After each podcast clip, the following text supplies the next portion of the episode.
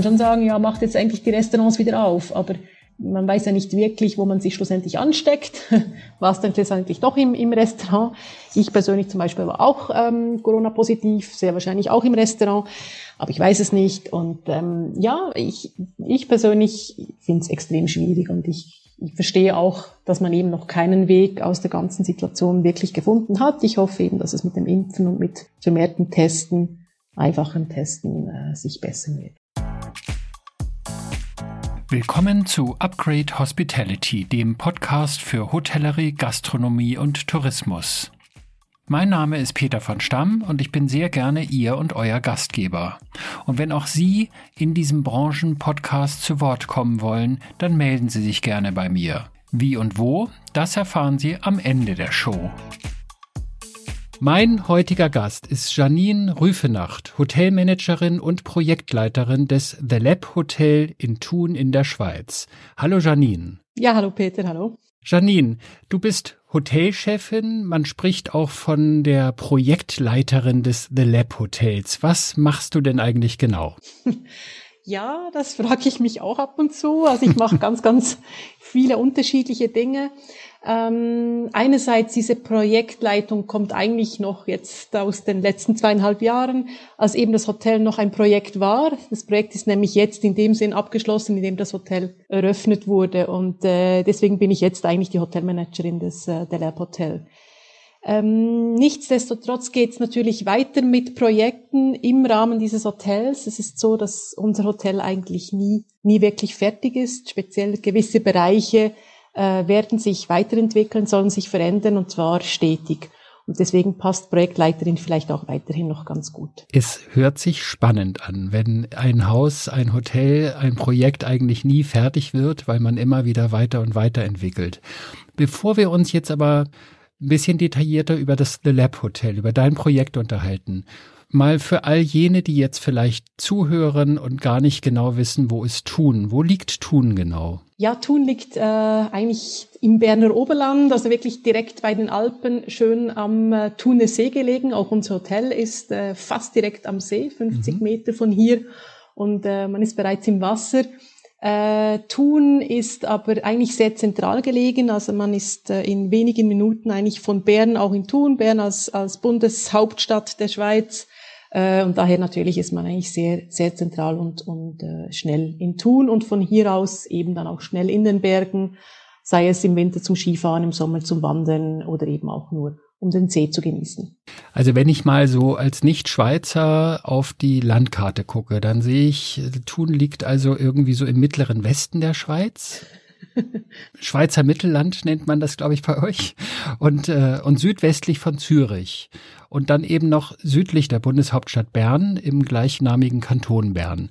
Von Zürich nach Bern, ich denke mir jetzt gerade mal, ich fahre mit der, ich zuckel mit der Bahn, von Zürich nach Bern brauche ich etwa eine Stunde. Und wie lange brauche ich denn von Bern nach Thun? Das sind dann nochmal 20 Minuten. Und eigentlich zuckelt man von Zürich äh, nach Bern nicht unbedingt. Äh, es ist nämlich eine, eine schnell äh, Bahnstrecke dort gebaut worden, aber es stimmt, von Zürich nach Bern dauert es eine Stunde. Ja. Ich liebe übrigens die Schweizer Züge. Äh, ich mag auch den Service da. Also die Menschen sind wahnsinnig freundlich, die bei euch da angestellt sind in den Bahnen. Das war früher in Deutschland nicht so, hat sich aber inzwischen auch gebessert. Vielleicht hat man sich aus der Schweiz was abgeguckt. Ja, man hört doch einiges von der Deutschen Bahn. Ja. Nun, ähm, also in Bern war ich schon mal und ich erinnere mich da so an die schöne Altstadt und an die Zietglocke heißt das, glaube ich, dieser Zeitglockenturm und natürlich das Bundeshaus habe ich da schon vorgestanden. Aber in Thun selbst war ich noch nicht. Was kann man denn in Thun so tun? Hm. Also in Thun kann man natürlich auch nichts tun, aber das wäre, das wäre eigentlich schade. Thun hat nämlich auch eine sehr, sehr schöne Altstadt, natürlich um einiges kleiner als Bern, aber wirklich sehr schön. Mhm. Ähm, es gibt das Schloss Thun auch, äh, mit genialem Ausblick wieder Richtung Berg und Richtung See. Ähm, ja, was haben wir noch? Natürlich eben der See. Der See spricht für sich.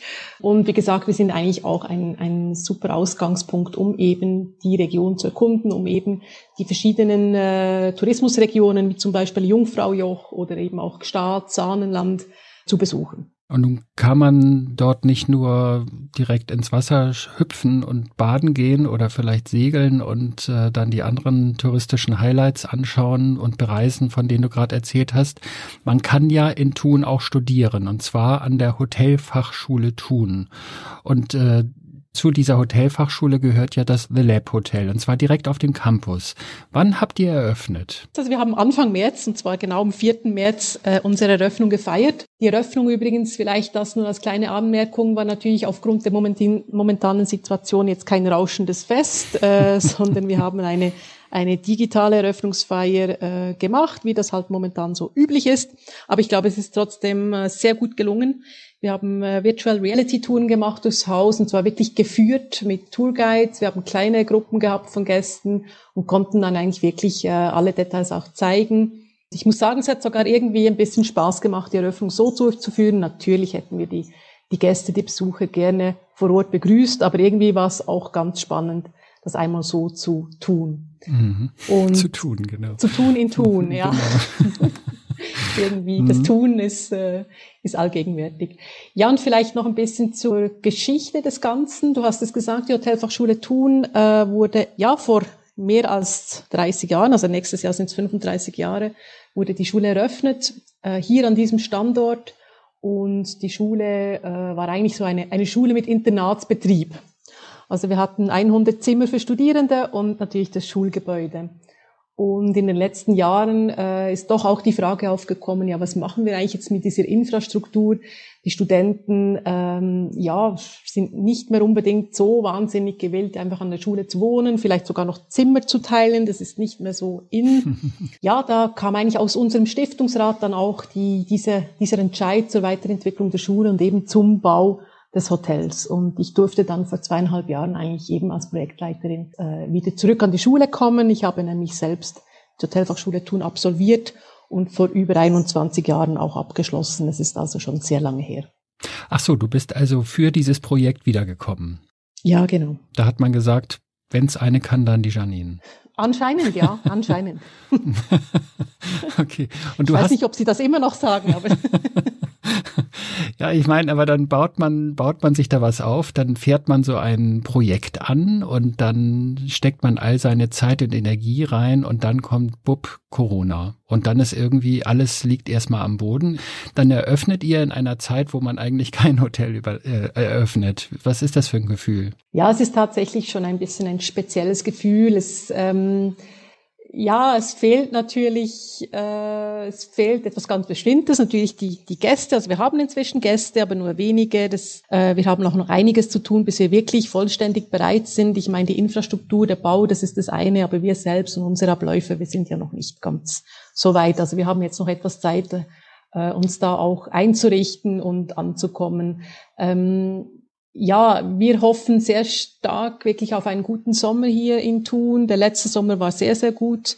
Die Hotels rund um den See haben ähm, gut arbeiten können und wir hoffen natürlich sehr, dass auch der Sommer 21 sich in diese Richtung entwickeln wird und wir eben auch davon profitieren können. Und ähm, natürlich äh, hätten wir uns das anders gewünscht. Das ist klar. Du hast es gesagt, in diese Zeiten Hotel eröffnen ist irgendwie vielleicht ein bisschen komisch rundherum. Schließen Sie die Hotels und wir eröffnen eines, aber äh, ähm, ja, wir wollten hier einfach mal ein Zeichen setzen und sagen, wir sind jetzt auch da und äh, ja. Ihr seid ja auch kein normales Hotel. Der Name sagt es ja schon, The Lab Hotel, das Laboratorium quasi. Also das Haus ist doch eine Art Laboratorium für die Hotellerie. Nun wird in einem Labor ja vor allen Dingen experimentiert. Ist denn das The Lab Hotel ein Hotel, in dem experimentiert wird, oder ist es selbst ein Hotelexperiment? Oh, jetzt kommen die Wortspiele. Ja, ähm. Aber da steckt was dahinter, hinterm Wortspiel. genau. Mhm. Also sicher einerseits ein Hotel, in dem experimentiert wird, das ist so, ähm, und zwar nicht einfach überall und immer. Äh, das würden unsere Gäste sehr wahrscheinlich kaum ertragen können und wir auch nicht, sondern es gibt Bereiche, in denen eben experimentiert wird. Es gibt äh, zum einen zum Beispiel diese Lab Rooms, ähm, die werden zum Beispiel nie fertig sein. Also die sind mitten in der Entwicklung, die werden, die vermieten wir jetzt und die werden aber weiterentwickelt. Dort haben wir den Zimmern eigentlich äh, gewisse Themen äh, gegeben. Also ich nehme jetzt ein sehr einfaches Beispiel für, für die Erklärung, unser Swissness Room. Ähm, dort war eigentlich die Fragestellung, ja, okay, wie viel Schweiz bringen wir überhaupt in ein Zimmer rein? Also wie viele Schweizer Produkte zum Beispiel, wie viele Schweizer ähm, Dinge, die man zum Bauen braucht, bringen wir dort rein, etc. Also wie viele Prozent schaffen wir und, und, und was kostet das überhaupt am Schluss? Ähm, also die, die definitiven Antworten habe ich noch nicht. Äh, mhm. Wir wissen, dass es sicher nicht 100 Prozent Schweiz sind in diesem Zimmer drin und wir werden es auch ganz klar ausweisen. Es gibt so ein Beispiel, das, das ich nicht vergessen werde. Also was zum Beispiel nicht in der Schweiz hergestellt wird, ist die Toilettenspülung. Ähm, mhm. Konnte man noch so lange suchen, es gibt's einfach nicht, okay. ähm, also haben wir da schon mal ein paar Prozent verloren an, an Swissness. Mhm. Und dort ging es einfach mal darum, auszuprobieren, was geht überhaupt, was geht nicht. Ähm, ein anderes Zimmer ist zum Beispiel der Smart Lab Room. Dort geht es natürlich um diese Digitalisierung, es geht auch um Roboter. Ähm, dort ist dann eher die Frage, ja, äh, sind unsere Gäste überhaupt gewillt, in solchen Zimmern zu übernachten? Finden sie das spannend? Möchten Sie tatsächlich auch mit diesen Robotern noch irgendwie spielen, die noch programmieren, zusammenbauen? Ja, nein. Ähm, wir werden es rausfinden, wir wissen es nicht. Und äh, ja, so haben die, die Zimmer eigentlich einen, einen, einen Arbeitstitel erhalten und darum, dar, darunter wurde dann eigentlich dieses Konzept dann auch entwickelt. Und zwei dieser Labrooms finde ich persönlich ganz, ganz spannend, stehen unseren Studierenden zur Verfügung. Ähm, eines ist bereits jetzt auch fertiggestellt, also eine Gruppe von Studenten konnte ein Konzept entwickeln und dann auch umsetzen und jetzt eben auch in Betrieb nehmen. Ihr eigenes Konzept, ihr eigenes Hotelzimmerkonzept und äh, das ist eigentlich auch ihre Abschlussarbeit, die sie da jetzt äh, umgesetzt haben. Und das zweite Zimmer, das ist jetzt noch gerade leer. Wir nennen es das Wartezimmer. Es wartet nämlich noch aufs Konzept, weil die nächste Gruppe von Studenten jetzt dann eigentlich bald einmal äh, ausgewählt wird. Sie bewerben sich dafür und eine Gruppe wird dann ausgewählt. Und äh, ja, ich bin gespannt, welches Konzept Sie dann auch umsetzen werden. Janine, du hast vorhin erzählt, vor 21 Jahren hast du deinen Abschluss selbst an der Hotelfachschule gemacht in Thun. Und äh, wenn du jetzt so erzählst, man hört die Begeisterung, was die Studentinnen und Studenten jetzt alles machen können mit diesem The Lab Hotel, wo sie sich äh, ja austoben können quasi mit ihren Ideen. Das hört sich ja an, so wie früher muss es total langweilig gewesen sein, oder? Ähm, ich glaube, also wenn ich mich noch richtig erinnere, im Nachhinein ist ja immer alles schöner, aber ähm, ich hatte eine sehr gute Zeit hier an der Schule, sonst wäre ich sicher auch nicht zurückgekommen. Ähm, aber ich glaube, das lag vor allem irgendwie an den sozialen Kontakten, am Austausch, am, am See, am Baden gehen. Ja, genau, natürlich, ganz wichtig. Danke, dass du mich daran erinnerst. Ähm, ja, das war auf alle Fälle eine schöne Zeit, aber natürlich gab es solche Möglichkeiten damals nicht. Woher kommen denn eigentlich heute die, die Studierenden? Also wie viele Studenten und Studentinnen habt ihr und wo, woher kommen die? Also wir haben circa 300 Studierende immer gleichzeitig eingeschrieben. Ein Teil davon ist aber jeweils in, im Praktikum. Das heißt, das sind so um die 160, 180 Studenten äh, gleichzeitig an der Schule oder das wären sie, wenn wir nicht gerade Corona hätten. Sie sind nämlich schon seit Anfang äh, November wieder zu Hause am Lernen. Ähm, und unsere Studenten sind vor allem aus der Schweiz, mhm. Äh, was sicher auch daran geschuldet ist, dass der Unterricht in Deutsch stattfindet. Also wir sind jetzt nicht international ausgerichtet auf äh, Engl mit englisch sprechendem Lehrgang, sondern wirklich wir unterrichten in Deutsch. Und das grenzt natürlich eigentlich etwas ein, das ist ganz klar. Wir haben aber natürlich auch Studenten aus Deutschland oder aus Österreich. Und man kann natürlich als fremdsprachiger Student ebenfalls ähm, bei uns studieren, wenn die Deutschkenntnisse gut genug sind. Das gibt's natürlich auch. Ja. Unsere Studenten sind, ja, eigentlich die Hälfte der Studierenden äh, kommen bereits aus der Hospitality-Branche. Das heißt, sie haben bereits eine Ausbildung gemacht in der Branche, sei es als Koch oder Restaurantfachfrau, Mann äh, oder auch an der Rezeption oder im Housekeeping. Also so ein bisschen Basics bringen die alle schon mit in der Regel? Ja, auf alle Fälle ein großer Teil, ja. Mhm. Also normalerweise ist es doch so, dass man, wenn man an einer Hotelfachschule studiert oder lernt, dann äh, macht man nach einer gewissen Zeit irgendwann als Teil des Studiums oder der Ausbildung ein Praktikum in einem Hotelbetrieb zum Beispiel, wo man dann auch das das Praxishandwerk quasi erlernt, wo man das, was man theoretisch gelernt hat, da ausüben kann.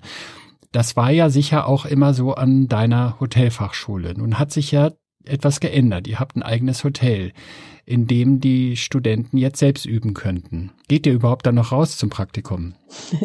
ja, also es gibt jetzt tatsächlich beides. Ich muss vielleicht aber noch ein bisschen ausholen. Äh, wir sind zurzeit noch, mal schauen, wie lange noch, auch die einzige Hotelfachschule in der Schweiz, die ebenfalls einen berufsbegleitenden äh, Studiengang anbietet.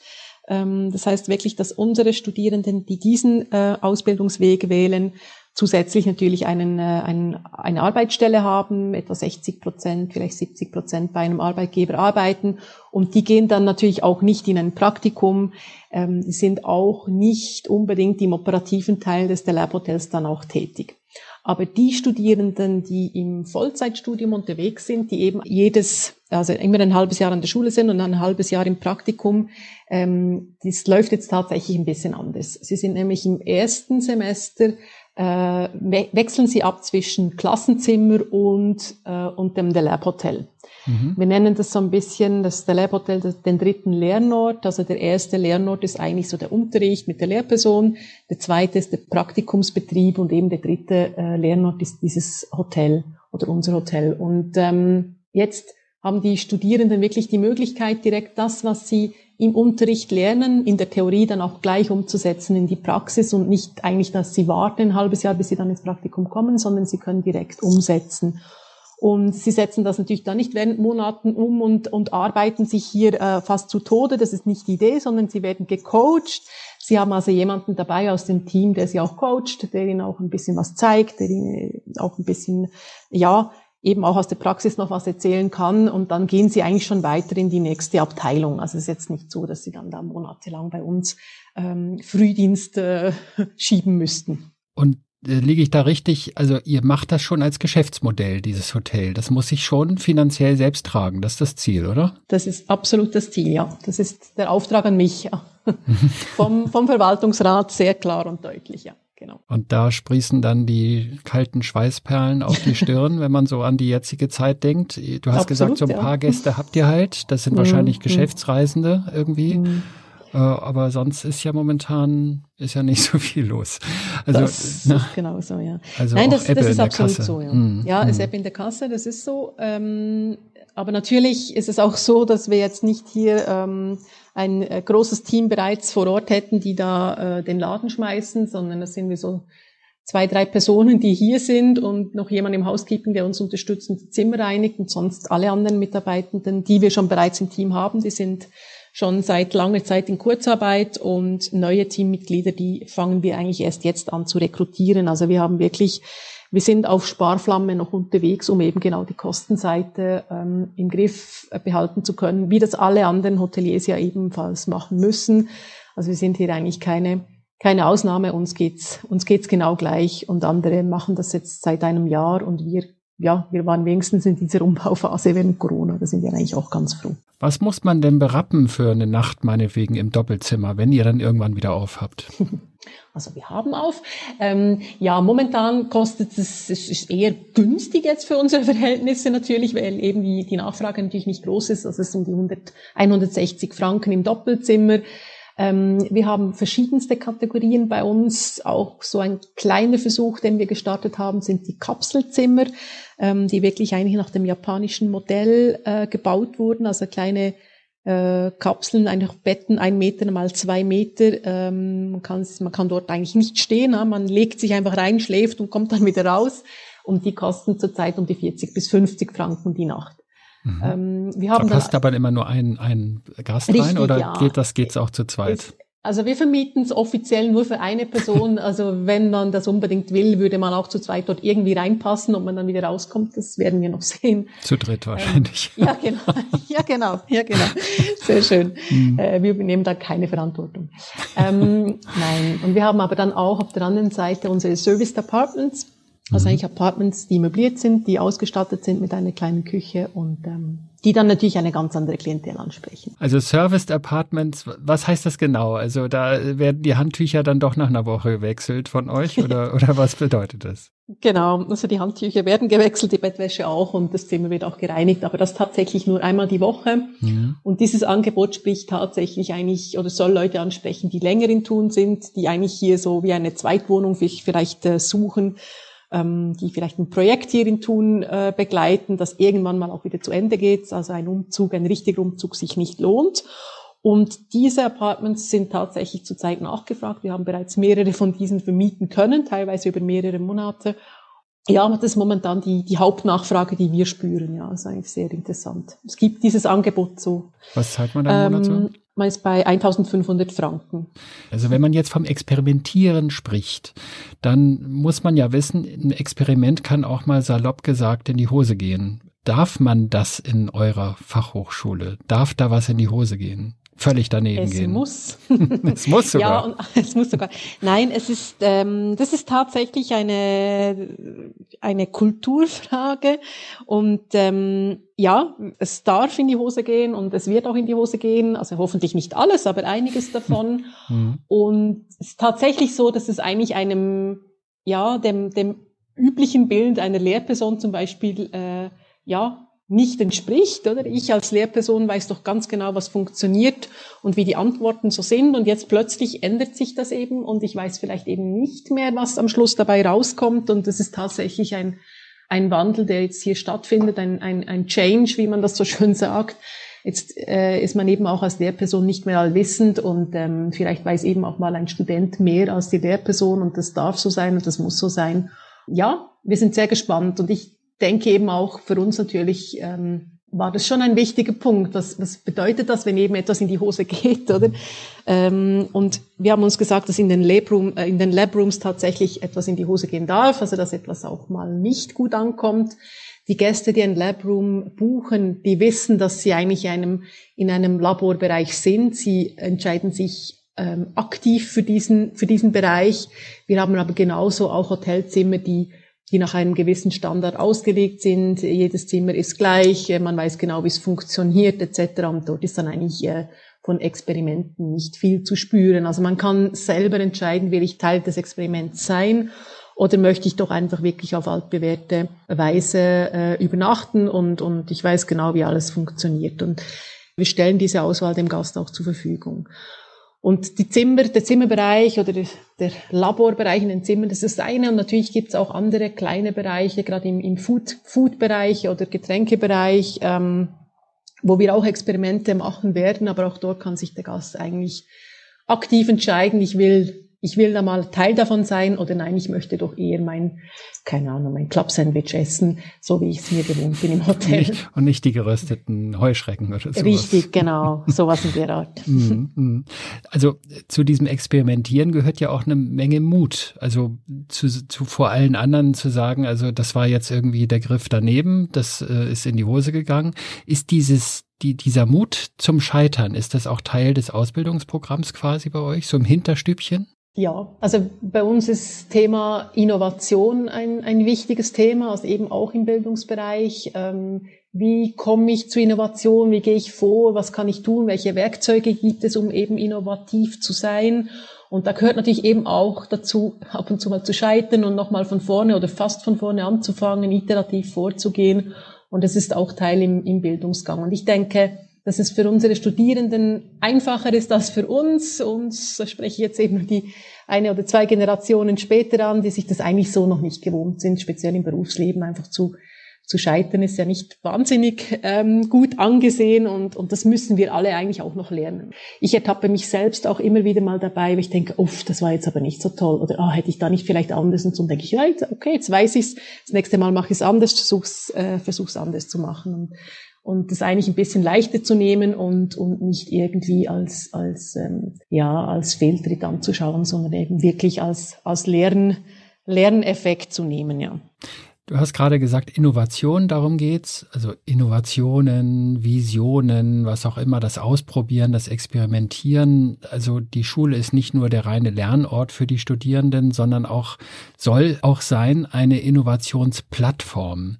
Ist damit eine Plattform für die Studierenden gemeint oder auch für Externe, also für andere Hotels oder auch für externe Dienstleister? Ja, tatsächlich genau für alle die, die du jetzt genannt hast. Also diese Plattform ähm, gibt es tatsächlich, die bieten wir tatsächlich.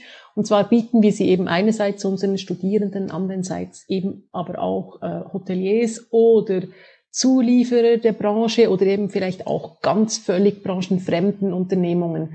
Und wir konnten jetzt bereits in der ersten Phase ähm, des Lab Hotels, jetzt im, im Aufbau der ersten Lab Rooms, auch genau mit, mit Zulieferern, mit Partnern zusammen eben diese Zimmer entwickeln, diese Konzepte entwickeln.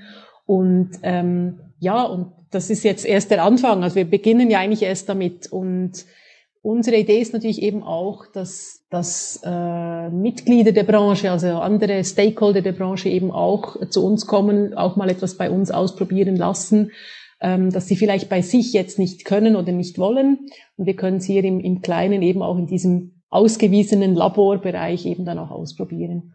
Und was für uns auch wirklich toll ist, wir haben ja eine Partnerschule, die École Directe de Lausanne, die EHL, ähm, eigentlich sehr, sehr bekannt, die sehr wahrscheinlich die bekannteste Hotelfachschule der Welt. Und die haben auch etwas Ähnliches, ähm, das sie jetzt aufbauen, ihre Village d'Innovation.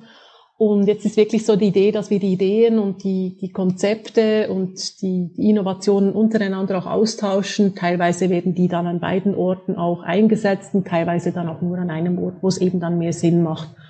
Und das, äh, das, das vergrößert natürlich diese Plattform nochmal enorm. Lass uns doch nochmal kurz über diese Innovationen, wir umkreisen, umschiffen das immer die ganze Zeit, nochmal etwas konkreter drüber sprechen. Also du hattest schon erwähnt, da gibt's irgendwelche Roboter, die man zusammenbauen kann oder mit denen man spielen kann. Und dann hast du noch angerissen äh, dieses Thema Swissness, also möglichst viele Schweizer Produkte in einem Zimmer unterzubringen. Gib mir doch mal noch so zwei, drei Beispiele von Zimmern, wo es Dinge gibt, die es bisher sonst noch gar nicht in Hotelzimmern gab. Also ich finde zum Beispiel das äh, Konzept unserer Studierenden sehr spannend und ihre Idee war nämlich ein Zimmer zu kreieren, das, ähm, das in wenigen Handgriffen oder mit wenigen Handgriffen eigentlich umgestaltet werden kann. Also sei es den Bedürfnissen angepasst werden kann oder vielleicht dem Zweck des Aufenthalts angepasst werden kann oder auch vielleicht der Jahreszeit angepasst werden kann. Mhm. Und sie haben da mit Partnern zusammen wirklich ähm, tolle Dinge umgesetzt, teilweise noch im Kleinen. Also denkbar, dass das irgendwie noch größer wird. Das sind eben auch erste Versuche. Ähm, es fängt damit an, dass man zum Beispiel den, de, das Bettkopfteil oder das Kopfteil des Bettes ähm, verändern kann. Und zwar wirklich mit zwei Handgriffen sieht es total anders aus. Ähm, also man kann jetzt wirklich, ist ja nicht so mein Ding, aber man kann von einem normalen Business Rooms dann eigentlich äh, in, in eben zwei Handgriffen zu einem romantischen äh, Zimmer umfunktionieren, also indem man eigentlich nur einen Teil des Kopfteils ähm, dreht solche Geschichten. Also ihre, ihre Idee war, möglichst modular vorzugehen und möglichst äh, geringem Aufwand ganz schnell das Zimmer anders ausschauen zu lassen. Und das haben sie dann natürlich auch äh, bis hin zu den Vorhängen etc. so umgesetzt. Und fand ich eine sehr spannende Idee. Eben, dass es nicht darum geht, dass man jedes Mal das ganze Hotelzimmer äh, neu gestaltet, also alle zehn Jahre irgendwo wieder einen Innenarchitekt holt, sondern dass man viel schneller, in viel kürzerer Zeit eigentlich ähm, das Design ändern kann. Das war so ihre Idee. Was ich, ähm, was ich auch ein, oder ein, ein Konzept oder ein Labrum, das ich auch sehr spannend finde, ist unser Upcycling-Zimmer. Ähm, und das Upcycling-Zimmer ist wirklich äh, tot, vollständig ausgerüstet aus Materialien von vorher, als es noch eine Studentenunterkunft war. Und die Materialien haben vollständig andere ähm, Zwecke oder ja Zwecke erhalten. Nehmen wir mal an, äh, also nehmen wir das Beispiel des Schreibtischs, den wir vorher im in den Studentenzimmern hatten. Wirklich ein, ein schönes Holzblatt, ein langer Schreibtisch, ein, ein riesiger Schreibtisch war das noch, ja, die ganzen Ordner, die da irgendwie Platz haben mussten. Das ist natürlich heutzutage auch nicht mehr so, oder? Der, der Laptop hat noch schnell mal Platz und sonst hat man ja nicht mehr viel dabei. Und aus diesen Schreibtischblättern äh, wurden jetzt eigentlich die, ähm, der Fußboden gestaltet. Es ist wirklich ein wunderschöner Parkettboden geworden.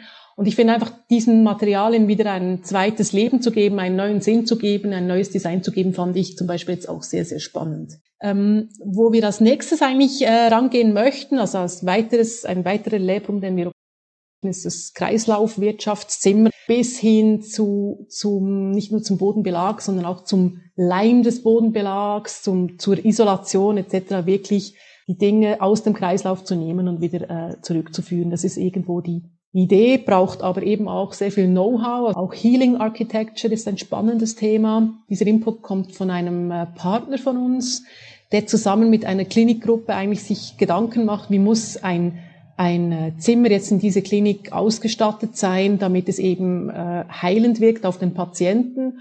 Und da kam eigentlich die Frage auf, ja, und wie ist es mit dem Hotelgast, der vielleicht eben irgendwie in einem doch eher stressigen Alltag unterwegs ist, äh, vielleicht auch lange gereist ist, was braucht der, wenn er in ein Zimmer kommt?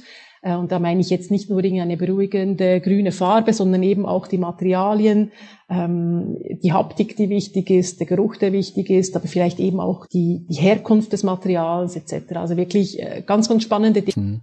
Und darüber, das werdet ihr sicher auch irgendwie so eine Art Trendforschung oder sowas machen oder euch zumindest Trendforscher ab und an einladen, geht's mir so in Richtung, ich nenne das mal jetzt salopp Science Fiction mit Robotern, die du vorhin angesprochen hast und vielleicht allen möglichen technischen Schnickschnack. Ich komme rein, klatsche in die Hände und das Licht geht an oder die, die Farbtemperatur, die Lichttemperatur ändert sich.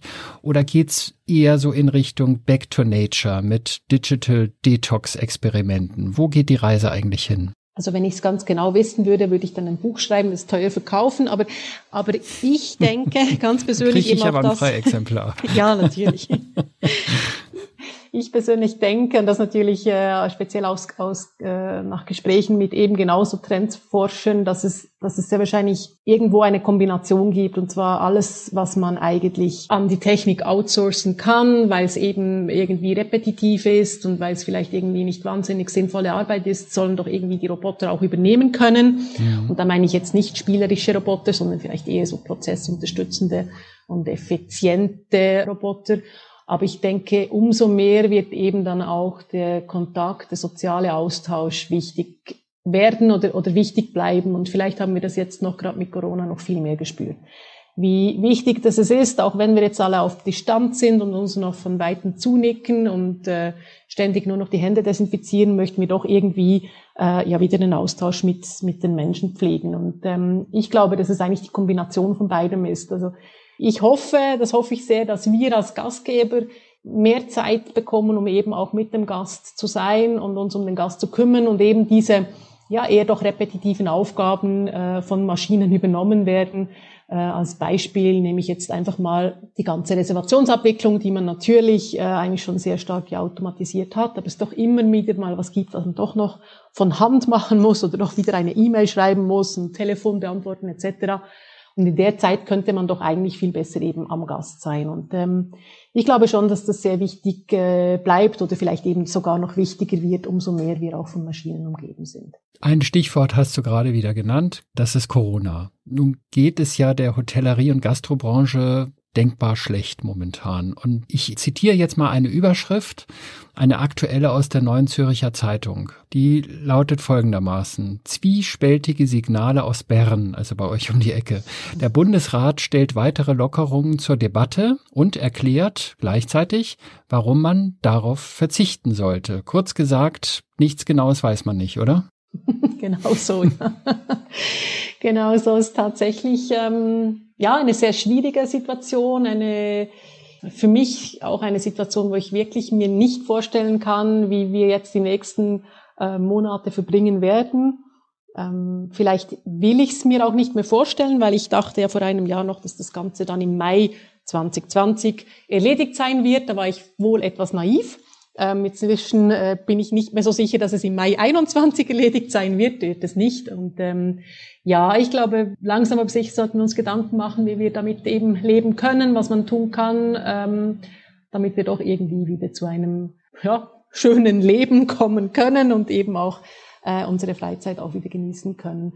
Aber es ist tatsächlich so, dass die, die Signale aus Bern natürlich widersprüchlich sind. Ähm, ja, es gibt auch Vorschläge, die ich persönlich jetzt als nicht sehr, sehr interessant ansehe, wie zum Beispiel Terrassenöffnung ab äh, Ende März, die da zur Debatte steht. Ich weiß nicht, wer genau äh, da auf der Terrasse tatsächlich Abendessen möchte, Ende März, Anfang April.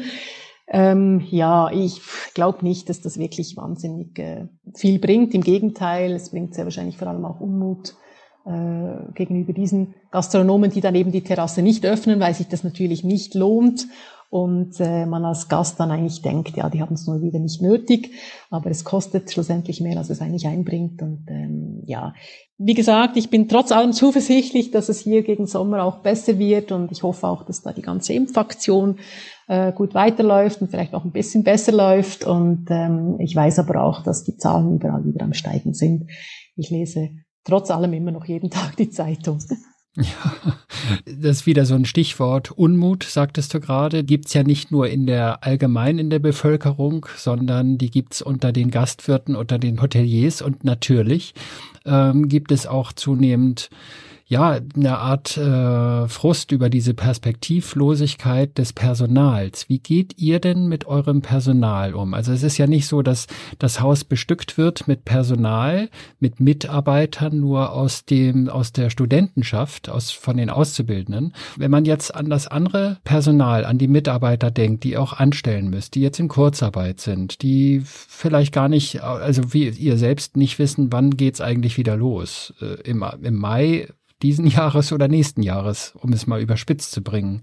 Wie geht ihr mit, mit dem Nachwuchs, mit den Mitarbeitern, wie geht ihr mit denen um in dieser Pandemie? Da gibt's ja sicherlich den einen oder anderen, der sagt sich, das wird nichts mehr, ich steck den Kopf in den Sand, ich will gar nicht mehr.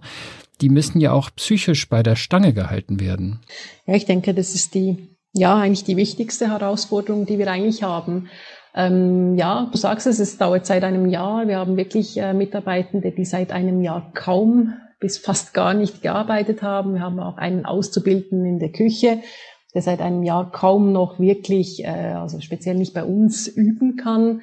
Und ähm, ich finde es extrem wichtig, die Leute auch mit im Boot zu halten, sie trotz allem auch ab und zu wieder hier begrüßen zu können. Ähm, eben auch wieder ganz kurze, wenigstens kurze Einsätze mit ihnen zu machen, vielleicht eine Schulung zu machen. Das war jetzt für uns natürlich eine gute Möglichkeit, indem wir eben hier neue Programme, also neue Systeme, eben auch neue, neue Kaffeemaschinen, was auch immer. Und dann haben wir einfach schon Schulungen gemacht, damit sie wieder mal vor Ort sind, damit sie auch sehen, wie es inzwischen ausschaut. Ich glaube, das war fast die größte Frustration. Wir haben hier gebaut und wirklich etwas Tolles ähm, hinbekommen, tolles Produkt und es sieht eigentlich niemand.